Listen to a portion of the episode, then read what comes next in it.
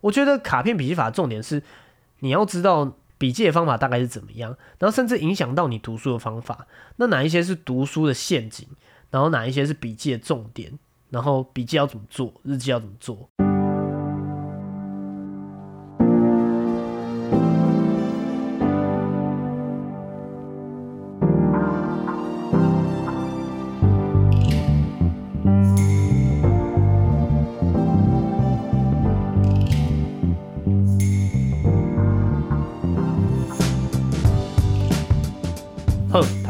迎收听《好好生活呀》，我是主持人 Brian。我是鸭，好，那今天要讨论什么呢？今天来讨论一本书哦，叫做《知识诞生的奥秘》。这本书呢，它主要在讲说笔记系统的问题啦。啊，它不是什么脑科学之类，或是知识的发展史吗？名字嗯听起来很像这样。嗯，对，但就其实认真说的话，其实它就只是在讲做笔记而已。我用了这本书的作者教的笔记法，做了二十四则的卡片笔记，听起来好像很多哈，但是我们其实用三个段落就可以把这本书讨论完了啦。那其实这本书只是在讲三个东西，那讨论说你怎么思考、怎么阅读、怎么写作、怎么做笔记啦，写作就做笔记嘛。在开始聊这本书之前，先讲一下作者哦。作者叫做梅卓中夫，他是一个日本人。这本书我看的时候是中文版的，民国七十五年二月出版的，所以西元一九八六年出版的，是一个年纪比我们还大的书本。看到它的时候，其实它书本纸张也是有一点黄黄的，黄黄的，对，它有点黄黄的。那这个梅桌中夫是谁呢？他是日本人哦，一个日本的社会人类学者，是一个日本的生态学家、民族学家。那他有很多名誉教授的身份，国立民族学博物馆名誉教授，综合研究大学学位名誉教授，京都大学名誉教授，然后也是京都大学的理学博士。他很有名的是，他写了一系列有关知识探讨，然后读书方法，然后跟知识生产技术的书籍文明。他一九二零年六月十三号出生，然后是在二零一零年七月三号过世，所以他享年是九十一足岁，已经活到第九十二岁了，其实是非常长寿的。嗯嗯，那他从一九五六年开始就出版自己的第一本书，然后出到最后一年，出到最后一本是总共出了六十本书，很多哎、六十本其实还蛮难的，有些人一年一本其实就很难了。你看他活到九十二岁，出了六十本，哦，其实是等于三十三十岁以后可能一年就一本了，很其实很厉害。那今天讨论的这本书在日本的出版日期是民呃西元一九六九年，也就是民国五十八年。那台湾是民国七十五年才有翻译版出来哦，差了十七年，所以其实台湾的翻译其实还蛮慢的。那这本一九六九年的书其实还蛮具代表性的。为什么说很具代表性呢？你可以看到的是，就是我刚刚有说嘛，他出过全部的书是六十本。那这个梅桌中夫出出最多书的一年是出了九本书，在一九八七年的时候出了九本书。本，嗯，就一年九本，很厉害哦。是出版出来的哦，不是一年要写九本，是出版出来的哦。然后在民国五十八年，你可以想想看，那个时候的电脑跟手机绝对没有像现在这么方便。民国五十八年，那时候电脑吗？哎，查一下，民国五十八年有没有电脑啊？我查 wiki 哦，wiki 说一九三六年就是 Alan Turing 发研发了图灵机。哦一九三七年，年仅二十一岁的一个麻省理工的研究生克劳德·夏农发表他的论文，然后，所以那个时候算是刚开始。一九四一年，有一个德国工程师完成了一个他的图灵完全机电一体电脑，图灵是那个就是那个 Alan Turing 那个电影那个图电 Turing 影 Imitation Game 模仿游戏，哦，对，嗯，这其实一九四零年算是刚开始，然后一九五零年代是真空管电脑，真空管是非常大的管子。一九五八年九月十六号是 Intel 的创办人发明了机体电路，那个时候才开始要变小。因为一九五零年是真空管电脑，所以刚刚说这个是一九六九年的书，一九六四年代就是第三代计算机，典型的机型是 IBM 三六零，哎有可能那个时候是刚有电脑的时候哦。对你刚刚说的那些什么电晶体、真空管，完全不知道它长怎样。对，反正 anyway 就是那个时候的电脑是感觉起来就是很烂的啦。然后你要有电脑，你也会很贵啦。所以一个学者会不会有电脑，其实真的不知道。但是他一定没有比现在方便嘛？我们现在真的是很方便，现在智慧型手机那么强大，对不对？嗯，但是他在这么不方便的年代，他可以出这么多本书，其实是非常厉害的。哦，你说光是要整理那些资料，嗯，他就靠纸笔哦，主要是靠纸笔哦。那你看现代人用，你有这么方便的手机，你有那么方便的电脑，你可能都没有办法写出一本书了。那更何况是他只有靠纸笔。所以其实他的笔记的整理知识整理系统其实是很值得学习的，所以才这本书叫做《知识诞生的奥秘》嘛，对不对？嗯，其实是取得不错的，只是有点难懂。很跟内容很不像，好不好？你怎么查到他的？这本书是我之前在查那个第二大脑的学习法的时候查到的，我也不知道我怎么查到的，反正就查到了这一本。因为在相关的就第二大脑学习术里面，其实蛮多都是英文资料。因为台湾其实没有听过什么第二大脑，第二大脑是什么啊？第二大脑其实他就在讲说，其实人类的大脑其实很不适合去记忆，所以你要把记忆这件事情丢给电脑做。还是因为现在人都太方便了？你去思考嘛，其实人越老，记忆也越容易退化，你不觉得吗？是没错啦，其实人类的大脑其实没有那么适合去专职做记忆这件事情，所以才需要有一个第二大脑来辅助。那第二大脑的话，现代人就是会用一些笔记软体来帮你把这件事情做好。简单来说，就是你把一些需要记忆的东西就丢丢到这些所谓的笔记软体里面。那你的工作是什么呢？你的工作就是负责整理跟把这些资料去做串联。然后去把它生产出你想要创造出来的，不管是文章，不管是你想要生产出书，你想要生产出一一支 YouTube 影片，你想要生产出一集 Podcast。OK，你说都可以用笔记软体去做整理，哦对，所以回来这本书就是，那他用什么笔记方法嘛？这你不觉得很好奇吗？对啊，对啊、这笔记方法是关键啊，因为你就算有笔记软体，不等于代表说你就会了啊。因为你看，像之前在这么早以前的年代，那个人靠了纸跟笔，他就可以把知识管理好，然后可以创造出这么多的创作书本。所以关键的事情是工具本身，我们现在的工具是更方便的，没有错。工具本身是有它的需要性，但是最关键的是你使用这个工具背后的系统是什么。什么意思？系统对，就是使用这个工具背后的逻辑架构是什么？就比如说，好，每个人都有家，为什么有些人家里特别乱？很多人是这样子，就看到桌上很乱嘛，对不对？就把东西收到抽屉里，那东西不是还是乱？嗯，那是因为你没有整理自己家里的一套逻辑跟系统。可是如果你是你的家里的东西都是有它自己存放的逻辑，那自然你的家就不会乱。这么说好像蛮有道理的。嗯，对，所以反正整理术也是一个可以讨论的东西啊，但不是我们今天讨论的内容。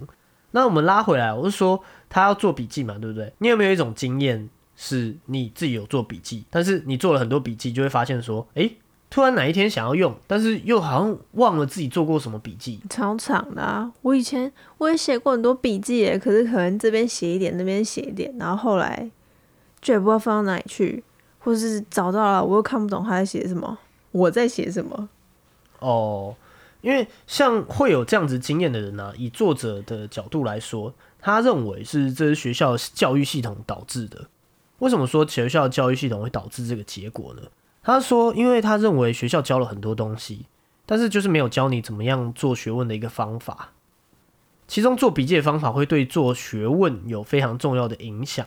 怎么说呢？因为像学校系统，他们是在做教学，教你一堆知识，教你很多东西，然后学生可能在应付学校的教学，可能就自顾不暇，就没有时间了。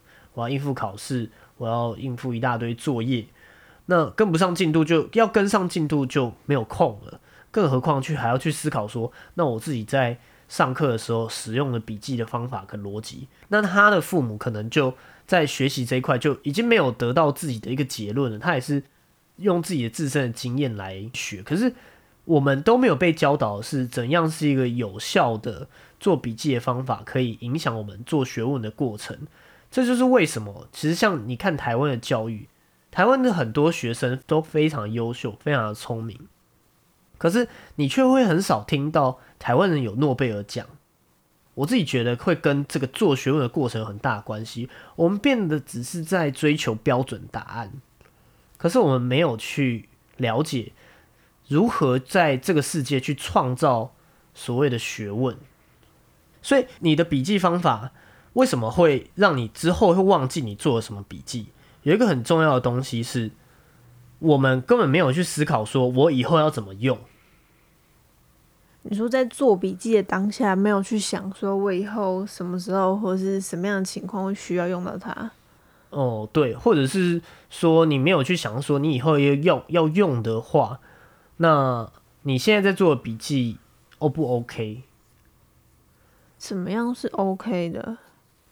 他这里面就有在讲啊。那我们先从作者怎么会发现这个笔记的问题开始，那我们就会走到就是怎么做笔记。然后跟笔记的内容要怎么用，以后要怎么用？OK，好。作者是怎么发现笔记的问题的？我们要从作者是一个生态学家开始。他其实小时候其实就对生态学是比较有兴趣，所以他其实小时候就有在做生态学相关的研究。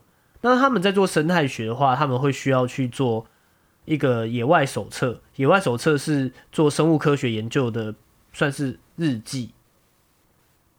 这个野外手册是把你每天观察跟调查结果，像是日记那样写进去。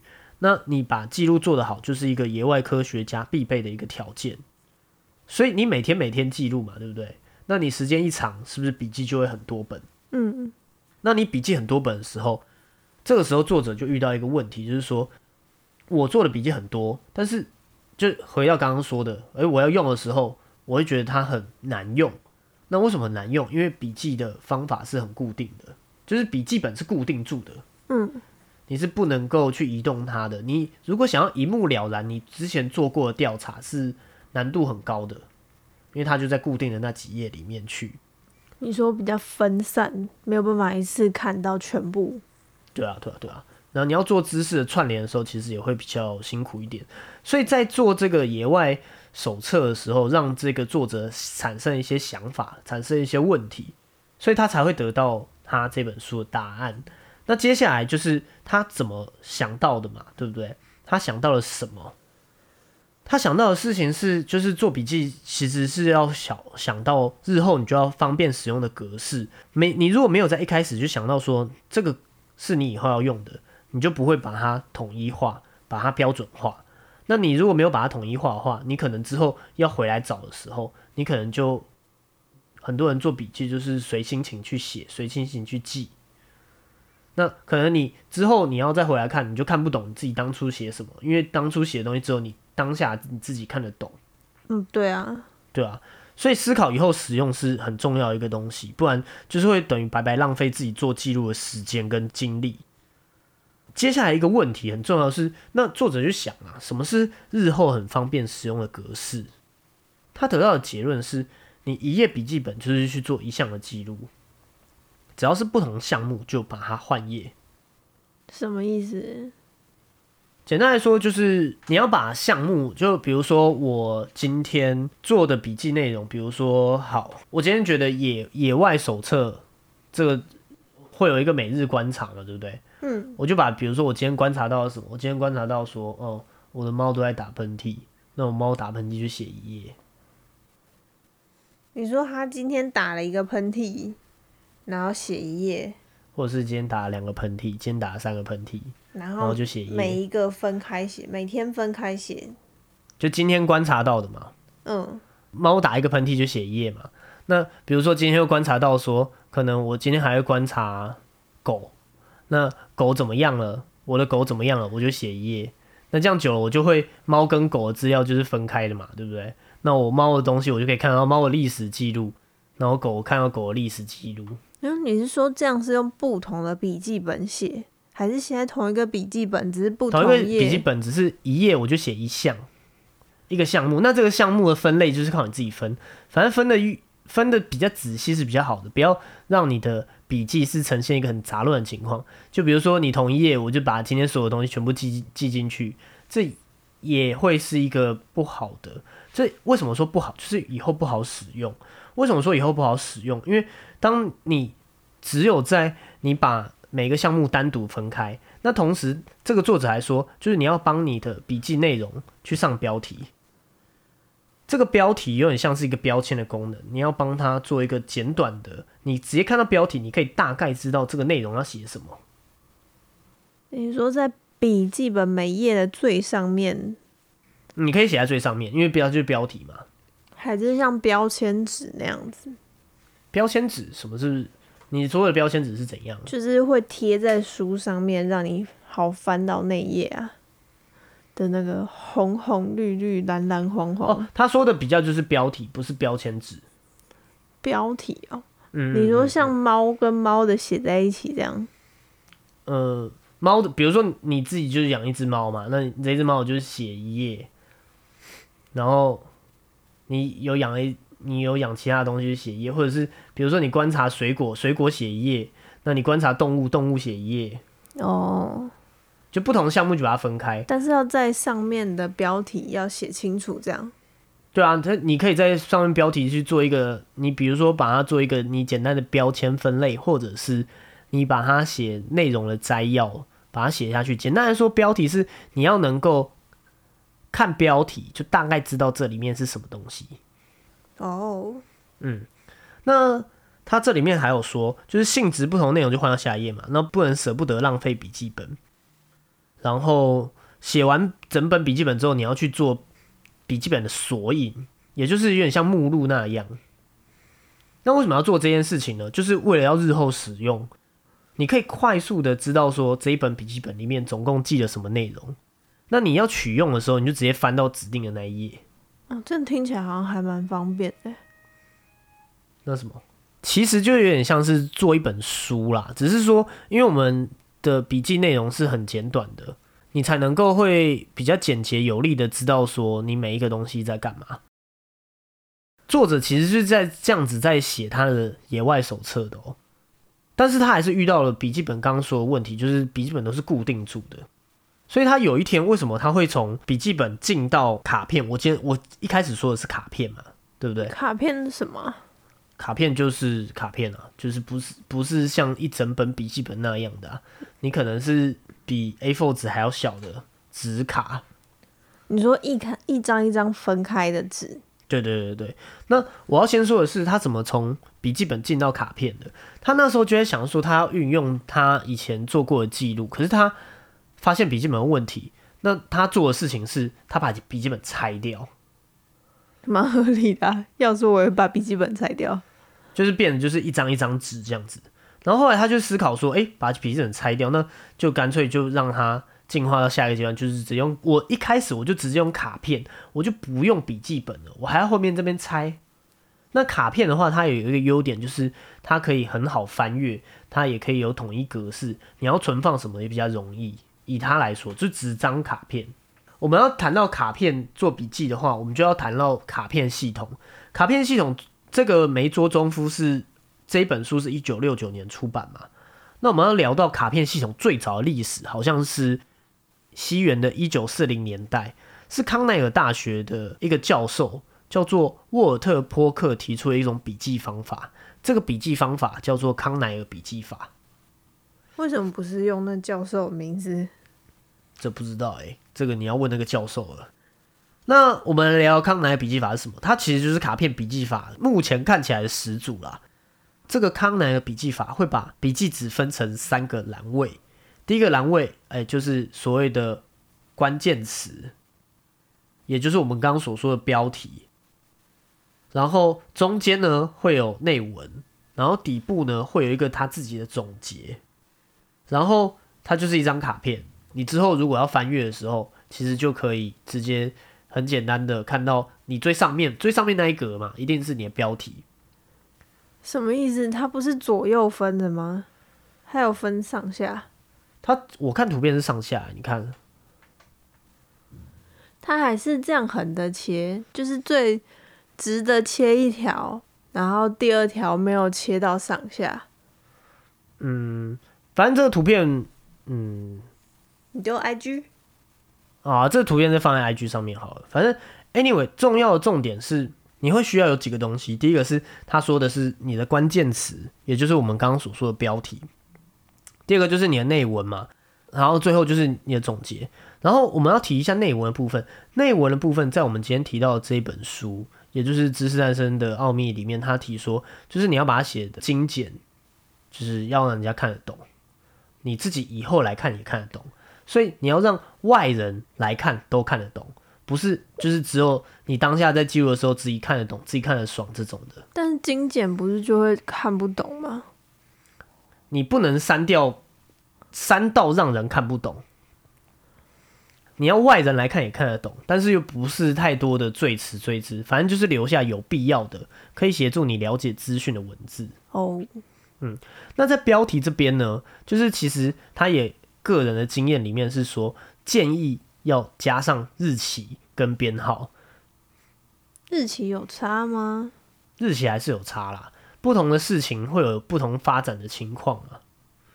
比如说我记猫的呕吐，猫今天的呕吐跟猫昨天的呕吐可能形状是不一样的，听起来没有什么差别。还是有差，啊它有吐实体的，有吐毛球的，有怎么样的？你说它可能有慢慢变好，或是怎么样？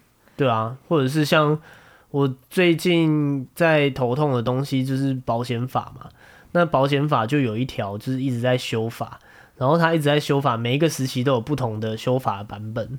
那你假设是同一条，你在标题上面都写保险法第几条，但是不同日期，你就看到不同的内容。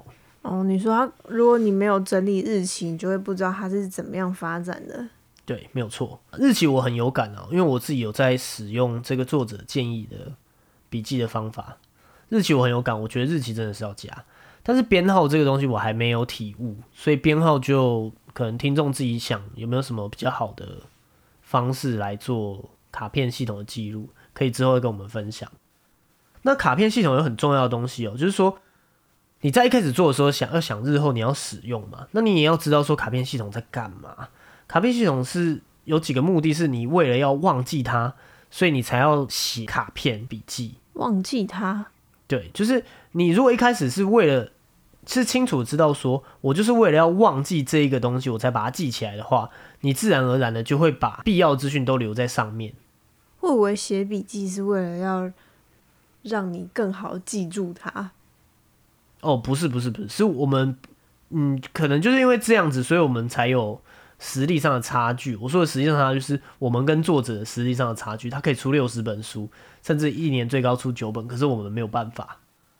回到卡片笔记，是我们为了忘记而写嘛？就是因为我们要用记录来取代我们的记忆。哦，你是说就把它就把它记做你的记忆？对对对对。就是你原本要存在你脑子里的东西，就不要存在你脑子里，就是想办法把它存在卡片上。反正 anyway，我们就是要善用这个卡片笔记，东西习惯不要装在头脑里，要装在卡片盒里面。所以卡片因为是要帮助你忘记来用的，所以你要把它写清楚。OK，然后刚刚是说一页记一项嘛，那现在进到卡片的话，就是一张卡片记一项。这是最重要的原则，这是不能打破的原则。这个一项甚至就算只有一行都没有关系，你只有写一行内文也没有关系。难怪他说不要怕浪费。嗯，对。但是现在的话，因为会有一些笔记软你可以用嘛，所以你根本没有浪费纸的问题。那所以你有这比较常用什么笔记软体吗？我自己用的是免费 Notion 诶，因为像比较方便的话，我自己个人觉得以 CP 值来说是 Notion，虽然有人会说他觉得 Notion 在你如果档案大的时候就会读取的速度是会变慢的，但是像相关的这种第二大脑学习术的笔记软体里面，像有电脑使用的 Obsidian，然后还有听说最厉害的、最贵的 Run Research，然后当然还有其他的啦，只是说你在网络上查的话，比较有名的是这几个，因为手机。网页都可以用 Notion，然后所以以我个人使用上来说，它又免费又没什么限制，当然也有人用 Evernote 啦，但是 Evernote 免费版限制太多，就变成你还是要花钱。所以我自己个人后来得到的结论是，我是用 Notion 来做我的第二大脑的卡片笔记存放的位置。所以不管是哪一种笔记软体，都有办法做像这样卡片的整理。还是有好坏优劣之分啊。像那个 Long Research 啊，因为它一年其实我记得是一百六十五块美金，也是差不多要四千多台币。一年，对啊，就一年。那你如果买五年的话是五百美啊，但是就还是蛮贵的。但是听说它是一个像这种我们人类的思考结构，其实就是这种网状的，想到什么然后用联想式的。那听说的是 Long Research 是在这方面是做的很好。所以其实还是有优劣之分，只是就变得取决在说你的成本要花多少而已。哦，嗯，Ronnie Search 听起来其实就听说用过都说很不错啦，也有很多人说用 Ronnie Search 以后改变了他的生命，改变了他的这么人生。夸张？对，不知道是费用的部分改变了还是怎么样的。那我们回来哦、就是说跟那个很重要的内容就是一张卡片就记录一项内容嘛，对不对？因为你能够做到，你记录了一张卡片一项内容，你才能够好好活用它。活用它是代表什么？怎样算是活用？就是你能够使用你记录下来的卡片知识去做产出。你的产出可能是产出，我刚刚有说嘛，你可能要产出一个 YouTube 影片，产出一个 Podcast、一个文章、一本书都可以。反正它是用来整理跟串联最重要的你的资料库，这是一个很重要的东西。所以卡片系统，我们现在到目前为止聊到了，我们小结一下。卡片系统到目前有几个重点，第一个是你要有它的标题，那标题要能够简洁明确，那甚至可以去采用像是标签 take 的方式来下标题，或者是写在标题旁边，就是写在标题后面，就你觉得你的这个内文的标题，然后你在旁边自己再加一个你觉得这是什么样的标签。那再来是你要有内文，那内文要是精炼，然后留下来必要内容，但是同时要让别人看到也能够看得懂。那第三个是要有日期，第四个是作者建议要有编号，但编号我自己目前还没有理解很深。那再来就是一卡一项笔记，那再来是你也可以学像我刚刚说的康奈尔学习法的建议，是他在下面还做一个自己的总结。这些目前为止，我们帮大家做一个卡片系统的小结。OK，编号是不是日期可能会跳？可是你编号一二三四五六，如果中间少一个，你就会发现；但日期跳了，你有少，你就不会发现。嗯，这个有可能，而且也有可能是他要计算他有几张卡片。哦，对啊，但这个编号我在目前就是用 App 来使用的话，我就觉得我也不知道是不是必要存在，反正我自己还没有太大的感觉。OK，好，我们刚刚有说嘛，就是这本书在聊如何思考、如何阅读、如何写作嘛。就是我在一开始的时候前面有说嘛，就这本书是我觉得重点在聊如何思考、如何阅读跟如何写作。我们先聊的东西是他如何做笔记的方法，那接下来要讨论的东西就是那我们要如何阅读。如何阅读是非常重要的，为什么？因为它会直接影响到你最后的笔记的结果跟你最后的产出。怎么这么说呢？像你是一个一边读书一边做笔记的人吗？一般不是都这样吗？嗯就是看到重点先把它写下来。哦，对对对对对，我也是一样，因为我觉得这跟我们从小的教育有关。就是你会看到的事情是，我们从小在上课的时候，都是老师说什么，然后我们就一直记，一直记。对啊所以其实我觉得，我后来认真思考了，我觉得这个深深影响我读书的习惯，就是我会习惯像这样子的方式来来做我的学问嘛，就是会用在我甚至在我读书的时候，所以我就会一边读书一边做笔记。我也是这样子的人。但是这本书的作者不建议这么做。他说，你如果一边读书一边做笔记的话，其实你很容易打断你读书的节奏。他觉得读书要一一气呵成的读完，OK，要顺畅的读完。如果说你边做笔记边读书的话，那你的读书效率会很差，然后这样会有副作用。什么副作用？就是你可能现在读到这一段，然后你产生了一个问题，然后你可能把你的笔记做下来，那可能作者在下一段或者下下一段，他就把你刚刚记的问题就直接解决掉了，那就变得其实你的笔记就会有一些浪费时间的风险在，那你也会读书读很慢。哦，的确是我读书就读很慢。嗯，他的建议是，就是他不建议这样子啦，不建议边读边做笔记。那他建议怎么样呢？他建议你用铅笔，在你读到重要的地方，你就在旁边画那个铅笔的黑线。你就直接在书上画吗？对，这可能会挑战一些对书有洁癖的人。我有办法接受折到书或者在书上画。这个就没办法，因为如果说今天目的不一样，结果会不一样嘛。那如果说你只是想要享受，如果说今天这一些书，就你正在读的书是一些什么小说，它不需要去做笔记的话，那我觉得可以，就是就读完它就好，就不需要做笔记、划线什么有没有的。但是如果说今天你是你是带着目的来读这本书的话，就比如说，可能这本书真的是对你有很重要的功能，你才会在这个时候读它。那这样子的时候，其实你可以考虑采用作者的建议，用划线的方式。他的建议是他自己习惯是用二 B 铅笔在旁边画一条线。那如果说看到有灵感的东西，他也会在书本空白处可能把他的灵感记下来，因为灵感是你如果没有马上记下来，它可能就会不见的东西。嗯，的确是。嗯，所以他是建议这样子。那你的书，你就是读完。从头到尾完整的读完以后，你会划线嘛？你如果真的要做笔记的话，怎么办？你就是你要再读第二遍。你第二遍的时候，就是去读你划线的重点。那当你已经第二遍你读划线的重点的时候，你已经把这本书整个看完了，所以你整个都知道这本书从头到尾在干嘛。你自然而然就可以留下最必要的笔记。理解吗？嗯，最主要是这样。所以读书有分几个细节啊？就简单来说，读书有分三个等级。这个作者是把读书分成三个等级。第一个是你只是大概翻一翻，大概知道这本书在干嘛；第二个就是你整个有从头到尾读完；第三个就是你有从头到尾读完，然后你还有做笔记。啊，第一个跟第二个有什么差？第一个是你就是可能翻个大概，大概知道这本书在干嘛。第二个是你从头到尾都有把它读完，你说每一个字每一页都有看，就你每一页真的都有看，哦，然后把它看完。第三个是你有做笔记，这三个有程度上的不一样。怎么说？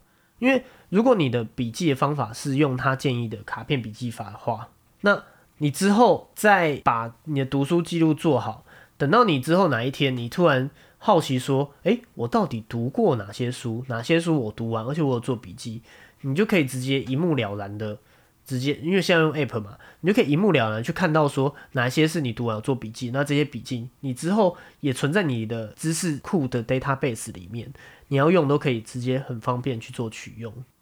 然后你要看自己以前做了多少的学习，你也可以一目了然，你就会对自己的自信啊，或者是觉得自己在读书这一块上面是你会有一个你会有一个踏实感吧。根据我这样子看下来得到的结论是这样，嗯，对啊，因为。不然的话，我们就会很容易就是我们看过这本书啊，可是这本书的内容是什么，我很容易忘记啊。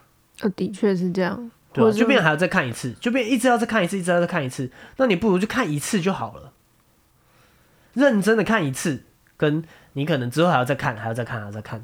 我就觉得还蛮容易，我会看了，然后觉得是好有道理哦，可是都后来就没有办法真的实践在生活上面，就会忘记它。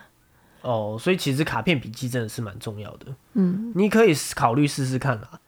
因为像他刚刚有说嘛，就是你去把你的读书的心得或者是读书的笔记做下来，他还有讲到另外的东西是，就是做日记。你的日记也可以，就是用卡片笔记法的方式做。日记不是本来就是一页一页分开吗？日记。日记其实是一个为自己写的东西嘛，对不对？嗯。但是其实日记也需要技巧，因为你有没有发现说，其实很多人都写过日记，可是真的长久写日记的人真的没有很多。我也写过很多次日记。对，正常人都会写过很多次日记，所以写日记是真的是为自己写，是为以后的自己要看来写的。那你就可以去把你的，比如说你的日常的工作记录，或者是你的心情的记录记录起来。但是你如果没有使用一些技巧的话，你就很容易放弃，甚至你短时间内会连自己写些什么都搞不清楚。就像刚刚说的嘛，你的笔记可能就只有你自己看得懂，只有当下自己看得懂，以后自己也看不懂。所以你如果说笔记有一个最重要的东西是为什么会这样子，就是因为目的不明确。如果你把你自己的笔记是加了一个目的，比如说你是你的笔记的目的是为了要激励你自己，或者是在你可能挫折的时候是可以让你自己原谅你自己，那你才能够不断的写下去。你看到你自己在遇到挫折的时候，你也没有放弃，然后你采用什么样的方式去成长、去面对？其实这样久了下来，你会建立的是什么？你会建立一个。你自己的历史的一个图书馆，你的日记会变成这个样子。如果你用我们刚刚所说的笔记软体的话，什么意思啊？有点像是把自己的历史记录清楚嘛。嗯，那这样子，如果说今天你就是非常清楚，说我做这个笔记的目的，就是为了要鼓励我自己。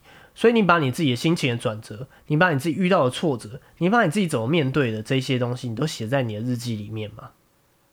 那你善用这个卡片笔记法的逻辑，你不就很容易可以去看到说，比如说我真的是搜寻挫折，我就可以看到我的笔日记里面我遇到了多少次挫折，然后在你真的挫折的时候，你可能很沮丧的时候，你看到自己以前这样子面对这些挫折，你可能就没有那么挫折了。应该是说，我们就把它当成是。读书的记录一样去记录起来，把它当卡片一样记录起来。那日后有一天你一定会用得到。我觉得主要是这样啊，所以日记要有固定形式啊，大概是这个样子。把你每天发生实际的经验记录下来，保留起来。那等到哪一天你真的需要的时候。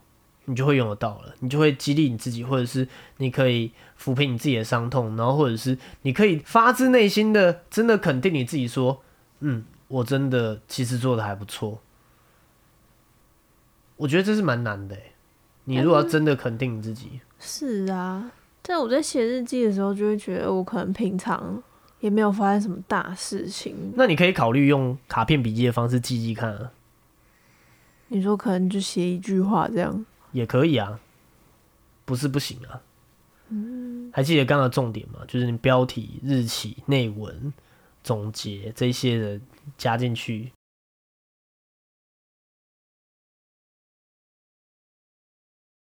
就是把刚刚我说的嘛，就卡片笔记的方式记记录一下日记看看的话，你要有你的标题、内文，然后时间，然后甚至你想要加总结。然后一个卡片记一个项目，这些东西都是可以的，可以是值得一试啦，值得一试啦。OK，OK，好，这本书重点就是这些，所以其实我们就讲完了。但是当然，我我们提的是重点，所以说这本书还有很多值得一看的地方啦。只是说这本书已经绝版了，这个作者也已经就是离开了，所以如果要看的话，可能是都是可能要找图书馆去借了。还蛮值得一看的，而且它不难读。那我们来总结一下今天讲内容哦。因为我去年查了第二大脑学习术，所以我才开始研究这些所谓的卡片笔记法。那你要能够习惯怎么样去做卡片笔记，我觉得你对于你自己知识的产出其实会很有效果，对于你的学习也会不一样啊。包括如果你有小孩，可能小孩子的学习如果用这个的话，搞不好。会很厉害，搞不好我过去就是没有看到这本书。嗯，还有很多本，对，还有很多本。可能你说他还有很多本卡片笔记法，有很多辅助的东西加总在一起，我觉得才能够成为一个系统啊。所以今天不是说我们今天讨论的就是最终的答案，但是它是一个不错的起头。那比如说像我好了，我就。聊一下我自己以前的学习经验怎么样？我自己之前曾经有就是考过研究所，然后后来研究所没有毕业，主要原因是因为我论文是没有写完的。那那个时候我是一个我我有正职工作，然后我又在念研究所，其实还蛮硬的，因为有正职工作的情况下，其实读书的时间没有那么多。但是研究所的 loading 又非常的重。嗯，后来我因为时间不够，然后因为很多资料要整理，我就没有一个好的方法。我那时候也搞不清楚为什么我论文写不完，我只是觉得很累，很多东西要很把它去顺逻辑，然后用很顺畅的方式把论文产出来。我那时候只是觉得很挫折，后来但是就就就也不知道为什么。像我后来就研究所没毕业嘛，过了两年以后我才看到就是这第二大脑的东西。我觉得这本书给了我一个我当初也许学习方法是错的一个想法，就是因为我的学习方法并没有那么的想到我以后要用这些知识，所以我的论文才产不出来。我觉得卡片笔记法重点是你要知道。笔记的方法大概是怎么样？然后甚至影响到你读书的方法。那哪一些是读书的陷阱？然后哪一些是笔记的重点？然后笔记要怎么做？日记要怎么做？那读书记得不要边读边做笔记。然后如果可以的话，就是用划线的取代边读边笔记。然后有灵感的地方可以用铅笔简单的做记录。那第二遍读的时候再开始做笔记。然后做笔记的时候善用卡片的系统。记重点，记日期，记得下标题，然后也可以下标签。那一个项目一张卡，不要贪心。最后就是把它整理好，然后跟你可以产出你要的结果。这本书大概的重点是这些。OK，OK，好，那节目到这边就进到尾声啦。如果你也喜欢今天的节目，那欢迎订阅我们好好生活呀。然后在 Apple Podcast 上面留下五星的评论，也可以在 IG 推荐分享你的朋友。那我们节目 IG 搜寻 Better Live Like Duck。那你也可以用行动支持我们，赞助我们喝杯咖啡，帮助我们频道创作出更高品质的节目。那我是 Brian，我是鸭。好，那我们就下期再见啦，拜拜，拜拜，拜拜。你确定真的有人听得懂你 IG 的那个？Better live like duck。